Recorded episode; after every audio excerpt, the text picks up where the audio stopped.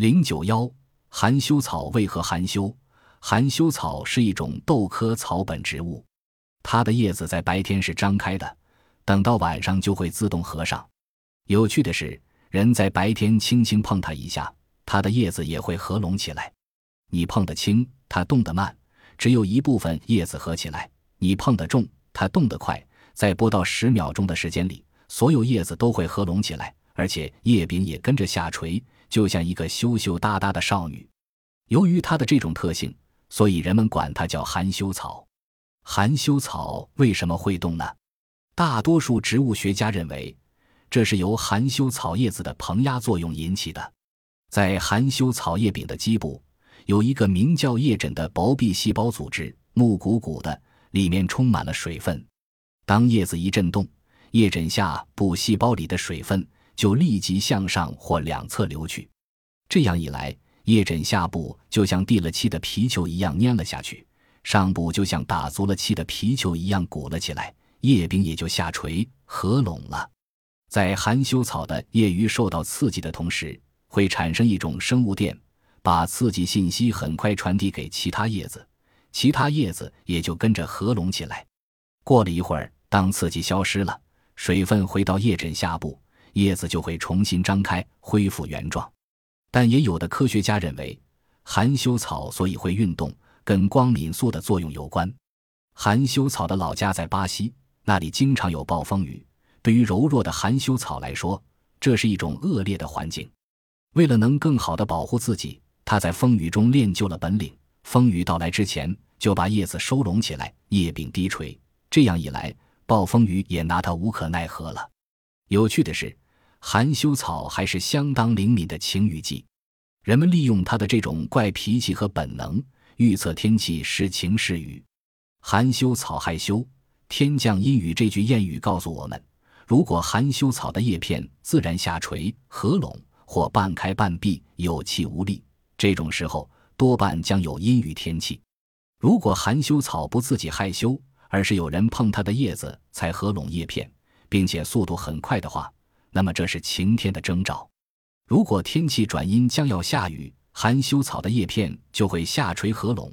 因为含羞草本身对湿度反应很灵敏，加上小昆虫因为空气湿度大，飞得很低，容易碰到含羞草的叶子，含羞草也会做出反应。而且，如果有人用手指去碰它的叶片，叶片也会回拢，但恢复原状就相当慢了。含羞草是一种奇妙的植物。它的身上还有不少奥秘没有被揭开。植物为什么出汗？夏天的早晨，我们在户外可以看到很多植物叶子的尖端或边缘滴下一滴滴的水珠，好像在流汗似的。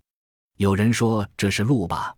植物叶子的尖端流出一滴滴的水珠，这些水珠真是露水吗？让我们来细心的观察一番，研究研究。你看。那亮晶晶的水珠慢慢的从植物叶片尖端冒出来，逐渐增大，最后掉落下来。接着又有水珠冒出来，慢慢增大，掉落下来。就这样一滴一滴连续不断。水是满布叶面的，而这些水珠是从植物体内跑出来的。显然，它们不是露水。这是怎么回事呢？原来，在植物叶片的尖端或边缘有一种小孔，叫做水孔，可以排水。植物体内的水分通过导管，可以不断的由水孔排出体外。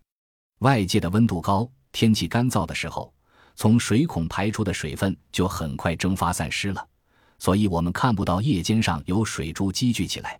如果外界的温度很高、湿度又大，高温使根的吸收作用旺盛，湿度过大抑制了水分的散失，这样聚集了大量水分，过多的水分只好直接从水孔中流出来。在植物生理学上，这种现象叫做吐水现象。吐水现象在盛夏的清晨最容易看到，因为白天的高温使植物对水的需求增大，根部大量吸水，而夜间气温降低，湿度又大，蒸腾作用减弱，人们在早晨就很容易看到植物吐水。植物的吐水现象在稻、麦、玉米等和谷类植物中经常发生。芋奶。金莲花等植物也有很明显的吐水现象。玉奶在吐水最旺盛的时候，每分钟可滴下一百九十多滴水珠，一个夜晚可以流出十至一百毫升的清水里。麦芒针上会凝一些水珠，那是从它体内分泌出来的。草本植物会吐水，你见过树木吐水吗？在热带森林中，有一种树也会吐水，而且水量比草本植物多得多，好像在哭泣似的。当地居民干脆把它叫做“哭泣树”。中美洲多米尼加的雨胶也是会哭泣的，在温度高、湿度大、水蒸气接近饱和及无风的情况下。雨胶体内的水分就从水孔溢出来，一滴滴的从叶片上降落下来。雨胶吐水，预示着天要下雨，因此当地有这样的谚语：“要知天下雨，雨胶吐，预示哭不哭。”因此，当地人都喜欢在自己的住家附近种上一棵雨胶，作为晴雨表，这样他们就很容易知道天气情况了。